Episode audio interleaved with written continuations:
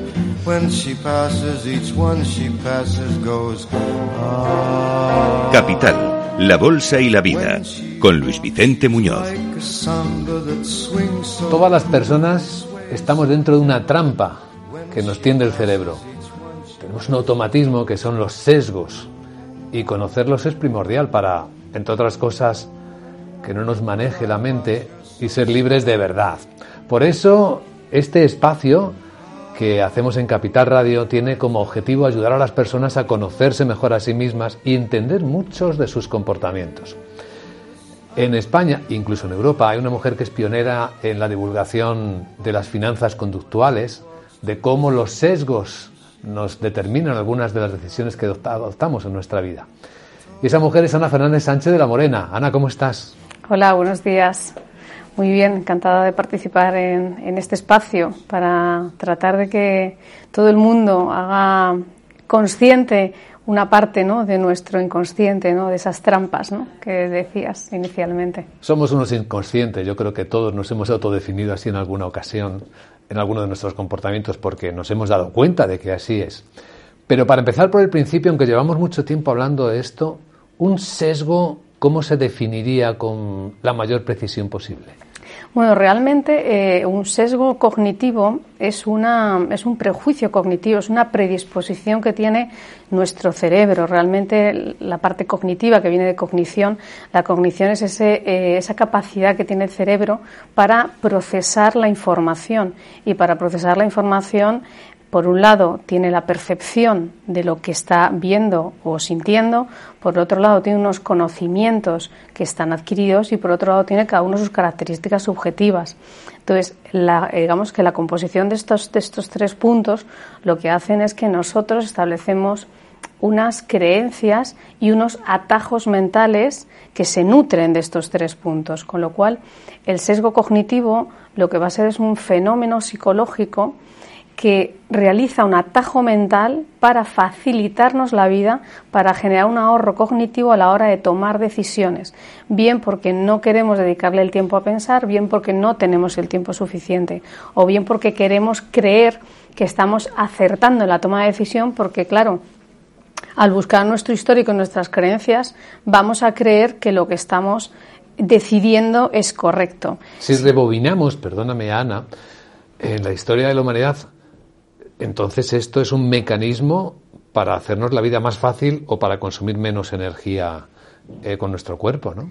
Sí, realmente el, cerebro yo creo que es el órgano más productivo y el más inteligente que tenemos en el cuerpo humano. O sea, realmente la mente humana tiene que anclar alguna información. No hablamos solamente de las personas, también de los animales. O sea, ese sesgo de anclaje, por ejemplo, ante una situación de miedo, hay una serie de percepción de alarmas que sentimos en un momento en el que hay un miedo que ataca nuestra supervivencia. y eso lo hace el cerebro de forma automática. Nace de cuando éramos casi animales, ¿no? Es nuestro cerebro reptiliano en el que nacen los sesgos que luego nos acompañan cuando hemos proyectado nuestra inteligencia.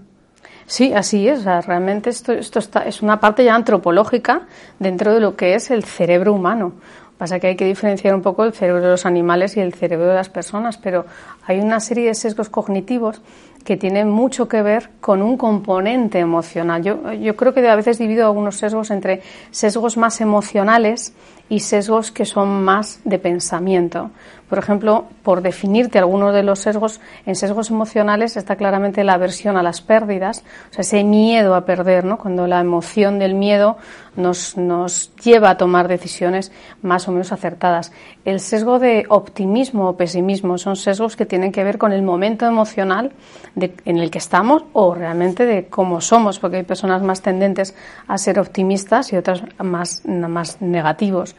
El sesgo del efecto de arrastre, ese efecto de rebaño, por ejemplo, es otro sesgo que para mí tiene que ver con la supervivencia y con un componente emocional. Nosotros cuando estamos dentro del rebaño, siguiendo lo que hacen otras personas, sentimos la seguridad que nos aporta el rebaño, la seguridad que nos aporta no tomar la decisión, porque eso también evita reconocer errores que tiene también que ver con una parte muy subjetiva. Y luego, por otro lado, no tomar la responsabilidad. Cuando estamos en un rebaño, no estamos haciéndonos responsables de lo que estamos, de lo que estamos decidiendo. Por ejemplo, hay otro sesgo que es el, el, sesgo de la falacia, el coste hundido, que también tiene que ver con el mundo emocional, ¿no? Cómo le damos a las cosas un valor más eh, relevantes solo por el hecho de que son nuestras, o si hemos hecho una inversión que nos ha ido mal, qué dificultad tenemos de venderla en pérdidas. Para mí esos sesgos son como una parte emocionales. Sin embargo, hay otros sesgos cognitivos donde yo creo que influye más el, la parte del cerebro del pensamiento, como sería, por ejemplo, el sesgo de, de ilusión de control. O sea, nosotros creemos que podemos controlar algo, nos creamos una historia, para creer que podemos controlar algo. El sesgo, por ejemplo, de observación selectiva. O sea, cómo nosotros buscamos información de una forma selectiva porque queremos realmente confirmar que ahí es donde entra ese otro sesgo, el sesgo de confirmación. Queremos confirmar una información que a nosotros nos interesa. Todo esto realmente lo está haciendo el pensamiento. Otro de los sesgos realmente es el sesgo de anclaje. O sea, cómo nosotros anclamos una determinada información y a partir de ahí tomamos decisiones. Por ejemplo, en el sector financiero muchas veces hablamos ¿no? de los productos estructurados que pagan un cupón, esa información la anclamos o cuando invertimos en compañías el pago de dividendo. Hay algunos inversores que invierten porque anclan la información de un pago de dividendo. Todos estos sesgos dan la impresión de que se han ido construyendo casi entrelazados que unos han generado otros o que a veces operan juntos y que tienen que ver, claro, con una larga experiencia de los seres humanos enfrentándose a los mismos problemas. ¿Es así? Así es, vamos, vamos heredando genéticamente y cognitivamente una serie, un funcionamiento. Evidentemente el Homo sapiens no tenía los mismos sesgos que tenemos nosotros, sobre todo los que tienen que ver con el pensamiento, los que tienen que ver con la supervivencia, creo que es algo antropológico. Para mí yo creo que la importancia sobre todo de los, del conocimiento de que existen estos sesgos es que los sesgos nos impiden el aprendizaje. ¿Por qué nos impiden el aprendizaje? Porque nosotros estamos distorsionando lo que percibimos y estamos otorgando una creencia a aquello que percibimos. Estamos aprendiendo de una forma sesgada, con lo cual no es un aprendizaje global. Por otro lado, nosotros generalizamos situaciones de una forma automática, que es ese sesgo, digamos, automático que hablaba Daniel Kahneman del sistema 1 del cerebro. O sea, de una forma rápida abordamos y tomamos una decisión. Una forma fácil de, de, poner un ejemplo es esa eh, interpretación ilógica e, e, o errónea, ¿no? que son esos sesgos cognitivos, que son interpretaciones sistemáticas erróneas, es que percibimos una gran diferencia entre una cifra que es 999 versus 1000. La diferencia entre 999 y 1000 es mínima. Sin embargo, el cerebro la percibe como máxima. Con lo cual, esto que es un ejemplo muy sencillo es lo que ocurre con esos sesgos. ¿Por qué son tan fuertes los sesgos? ¿Cómo ha logrado el cerebro que sean tan potentes y que seamos inconscientes de que nos operan tan a menudo? Bueno, yo creo que hay dos, eh, aquí intervienen dos eh, puntos muy importantes. Eh, por un lado, el miedo, ese sesgo de la supervivencia del miedo antropológicamente podríamos tener miedo a, sobrevivir, ¿no? A, no, tener comida, a que llegara un animal. O sea, hablamos de, otra época antropológica. Entonces yo creo que el miedo es, una parte que es, es muy importante de, de los sesgos. Y por otro lado, todo lo que tiene que ver con el bienestar, con encontrar unos sesgos que están vinculados a aquello que nos genera un bienestar. Nosotros no vamos a buscar una confirmación de algo que no queremos creer. Vamos a buscar todo aquello que tiene que ver con nuestro bienestar, con lo cual no solamente es la supervivencia, sino también el bienestar.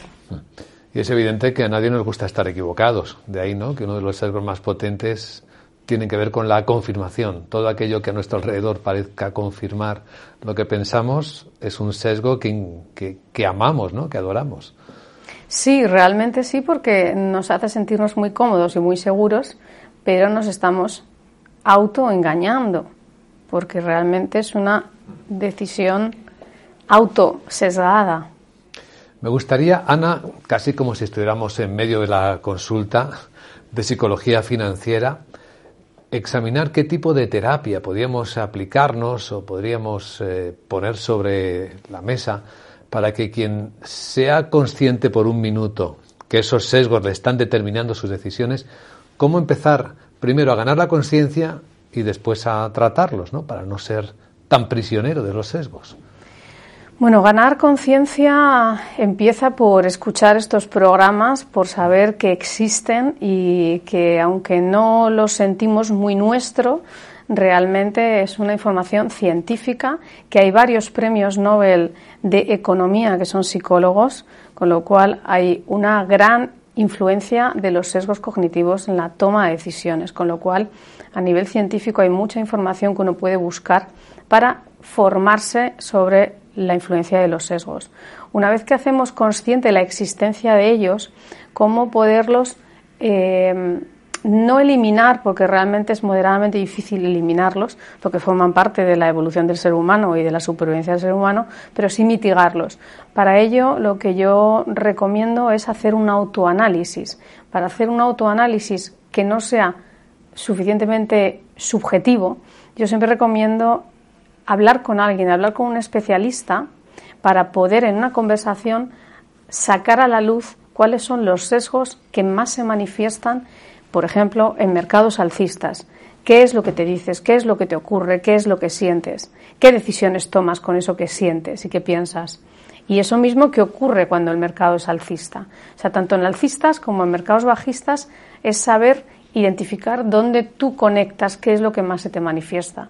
Y a partir de ahí lo que hay que hacer realmente es un estudio de esos sesgos cuando aparecen y cuando vayamos a tomar decisiones en esa situación alcista-bajista, sacar esa información para la hora de tomar decisiones, diferenciar bien lo que vamos a hacer de una forma automática y lo que deberíamos hacer si en lugar de mirar el corto plazo, que es donde el sesgo va más rápido, cuando invertimos a largo plazo, los sesgos no se manifiestan de una forma tan automática. Hmm. Nos ha interesado mucho hablar de los sesgos como concepto general, pero claro, luego hay que bajar al terreno de cada uno, porque cada uno opera de forma distinta y produce distintos efectos y se conecta con otros. Así que este, esta conversación nos ha venido muy bien para actualizar qué es un sesgo, por qué todas las personas humanas los tenemos y qué se puede hacer al respecto para ser consciente primero de que los tenemos, de cómo nos influyen en nuestras decisiones y qué hacer para que seamos nosotros los que eligamos hasta qué punto afectan a nuestras decisiones y no que ellos nos dominen. Ahora que se habla tanto de la inteligencia artificial y de a ver si le estamos transmitiendo nuestros sesgos. Por cierto, ¿tú qué piensas de eso? ¿Lo estaremos transmitiendo? Bueno, yo creo que es inevitable trasladar algunos sesgos porque quienes están diseñando toda la parte de inteligencia artificial somos seres humanos y los seres humanos tenemos un cerebro y ese cerebro tiene sesgos. Otra cosa que esas personas se trabajen para que los sesgos no influyan a la hora de diseñar programas o robots o no sé, mm, todo lo que esté relacionado con la inteligencia artificial para mí está un poco lejos de la antropología y de dónde venimos. Pues eh, es un ejercicio muy saludable para nuestra mente, para nuestro cerebro, esto de lo que estamos hablando, de los sesgos. Y vamos a hacerlo mucho más a menudo, lo estamos haciendo ya desde hace años en Capital Radio y con una conclusión de cada encuentro que realizamos, que es una frase que dejamos en el aire para que se queden pensando nuestros oyentes. ¿Cuál va a ser la elegida cuando hablamos de los sesgos en genérico, Ana? Pues para hoy he traído una de Gandhi que dice, hay que vivir como si fueras a morir mañana y aprender como si fueras a vivir siempre. Qué buena. Tall, tan, young, lovely, the girl from Ipanema goes walking, and when she passes, I smile, she doesn't see. Por causa do amor, she just doesn't see. Nem olha pra mim, she never sees me. Por causa do amor.